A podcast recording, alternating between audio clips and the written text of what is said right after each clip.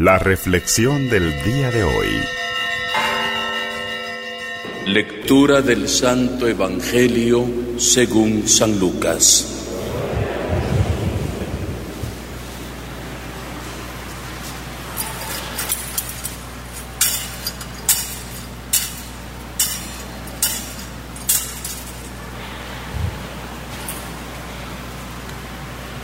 En aquel tiempo se acercaban a Jesús los publicanos y los pecadores para escucharlo, por lo cual los fariseos y los escribas murmuraban entre sí, Este recibe a los pecadores y come con ellos.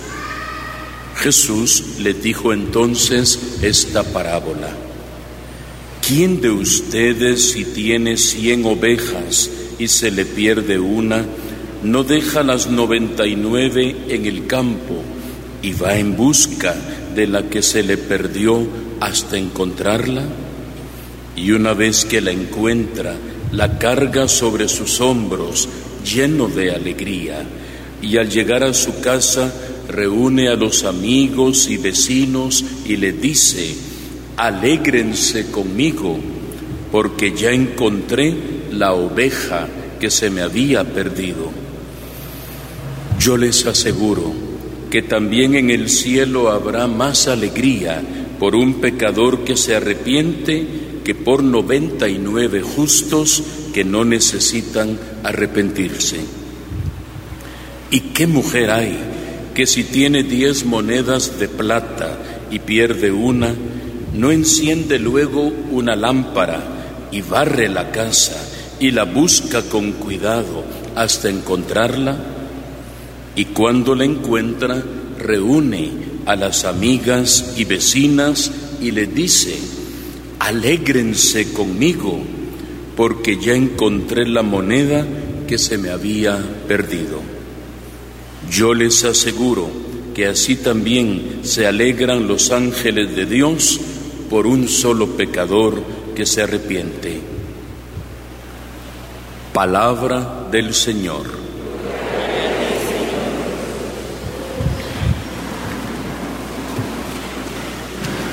Hay una experiencia, queridos hermanos y hermanas, muy común en todo ser humano y que en algún momento nos puede desestabilizar, atormentar, poner en crisis seria. Y eso es el perder algo, el extraviar algo. A todos nos ha pasado, ¿verdad? En algún momento algo hemos perdido. El perder algo implica no tener ya poder o posesión, cariño, uso o servicio de lo que teníamos y ahora que ya no está, y eso nos causa mucho malestar, zozobra. Pensemos desde las cosas más sencillas, perder las llaves de la casa, de la moto, del carro o del cofre donde se guardan papeles importantes. Pensemos en perder el teléfono para mucha gente hoy se le perdió el teléfono y se le perdió casi la vida. Perder un viaje, perder una mascota, perder u olvidar tal vez la, la clave de su correo electrónico o de acceso a alguna red social. ¿Cuál era la clave? Y está afligido, afligida. O me hackearon mi cuenta, me robaron mi clave. El perder estas cosas sencillas nos causa mucho malestar, inquietud, zozobra. Algunas veces el perder puede ir también en la línea de una pérdida económica, una cosecha perdida por plagas, por el mal tiempo, una propiedad que se pierde por diversos motivos, un incendio, un terremoto, compromisos económicos un bien personal que se pierde, un vehículo por un choque, por ejemplo, un accidente, se puede perder el tiempo, se pueden perder las oportunidades, se puede perder una serie de televisión, un partido de fútbol, se puede perder tanto en la vida y todo lo que implique pérdida nos causa tristeza. Y las pérdidas más importantes, o al menos las más difíciles de superar, son las pérdidas personales. La pérdida de un ser querido por la muerte, la pérdida de una amistad, de un noviazgo, de un matrimonio, también las pérdidas en cuanto a nuestra salud, la pérdida de la memoria, la pérdida de la capacidad física o motriz, en fin, la pérdida de la salud. También a todos nos, nos inquieta. Y ante todo esto, que a grandes rasgos vamos hablando de situaciones difíciles de, de superar, es bueno siempre pensar cuál es nuestra reacción. ¿Cómo reaccionamos en ese momento ante lo que hemos perdido? Muchas veces luchamos, buscamos y buscamos hasta encontrar. Una persona pierde su mascota y lo publica en las redes sociales, le dice a los amigos, a las vecinas, a todos, se me perdió mi perrito, mi, gato. Y, no está tranquilo, tranquila hasta que encuentra lo que se le había perdido. Y muchas veces no se pone reparo eh, con tal de que se encuentre lo que se ha perdido. Se dan recompensas, se dice no se harán averiguaciones, pero yo quiero mi teléfono, se perdió mi, mi cartera o mi billetera, no importa que no venga el dinero, pero yo quiero mis papeles, mis documentos. Se lucha y se esfuerza y no se pone reparo con tal de alcanzar lo que se ha perdido. Y todo esto que, decimos se aplica también perfectamente a Dios en base a las parábolas que hoy se nos ha presentado. Dios se aflige, Dios se preocupa cuando uno de nosotros se ha perdido. Y por eso nos pone hoy tres parábolas, dos son sugeridas para leer, falta la parábola del Hijo Pródigo, pero la liturgia nos dice con dos de las tres que leamos es bastante para que podamos entender el corazón de Dios, que vibra, sufre ante la pérdida de cualquiera de nosotros. Porque para Dios, usted y yo somos no muy importantes, somos lo más importante. No somos mascotas de Dios que se pueden perder. No somos criaturas de Dios que se extravían, somos sus hijos. Esa dimensión sublime a la que Dios nos ha elevado es extraordinaria. No somos una billetera, no somos un celular que se ha perdido en el corazón de Dios, somos sus hijos, personas que valemos lo que vale la sangre de su amado Hijo Jesucristo. Y Dios no está quieto Dios no está tranquilo hasta que logra recuperar lo que se ha perdido. Pero en esta dinámica que estamos hablando hay un elemento fundamental. Un Dios que sale a buscar y quiere encontrar.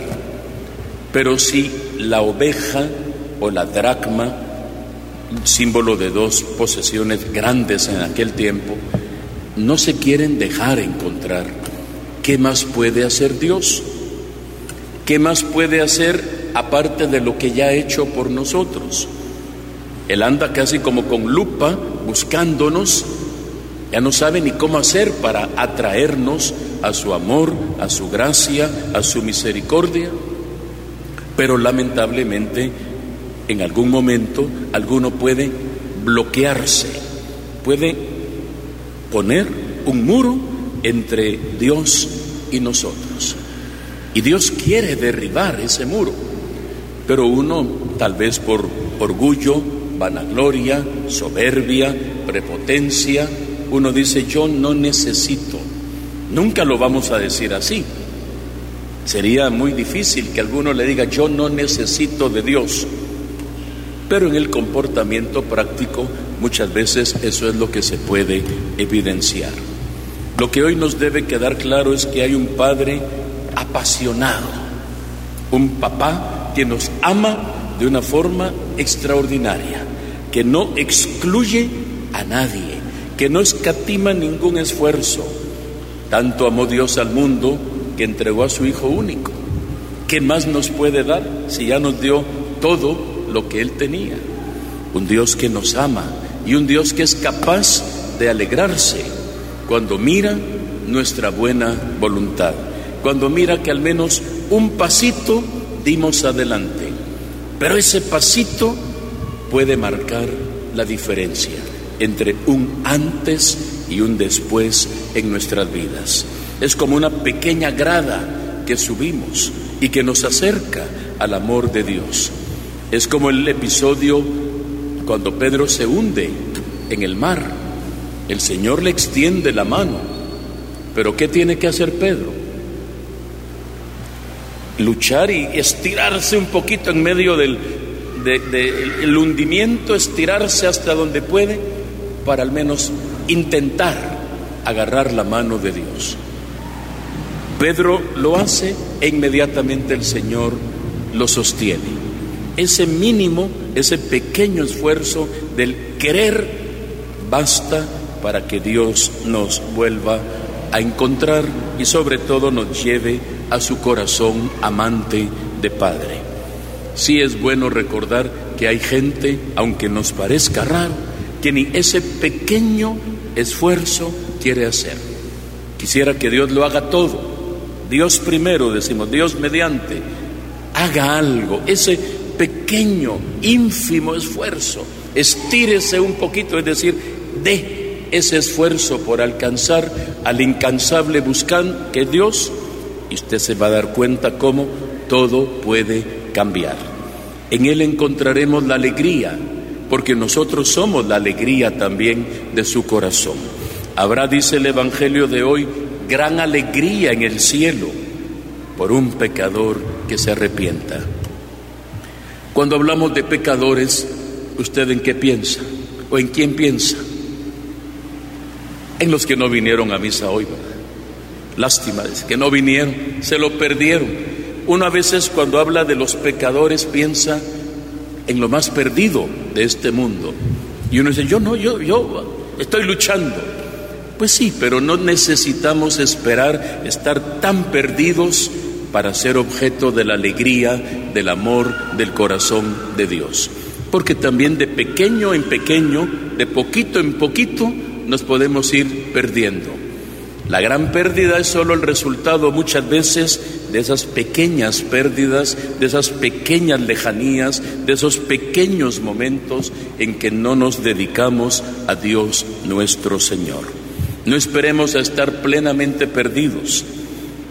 Aunque haya mucho de bueno en nuestra vida, siempre puede haber una pequeña pizca que nos indique que todavía hay algo que hacer que todavía tenemos un camino que recorrer, que todavía le falta un poquito al corazón de Dios para estar rebosante de alegría, porque todavía alguno de nosotros no le ha dado su corazón de todo al Señor. Que Él nos bendiga, que su gracia nos envuelva, dejémonos acariciar por Él, el Padre incansable que amorosamente nos espera que no nos rechaza, que no nos ajusticia, que no nos condena, que lo único que quiere es que estemos con Él. Y habrá gran alegría en el cielo y entre los ángeles si hoy le decimos, aquí estoy Señor. Perdóname, bendíceme, aquí estoy a tus pies, reconociendo mi pequeñez y sobre todo la grandeza de tu amor. Que así sea para todos nosotros.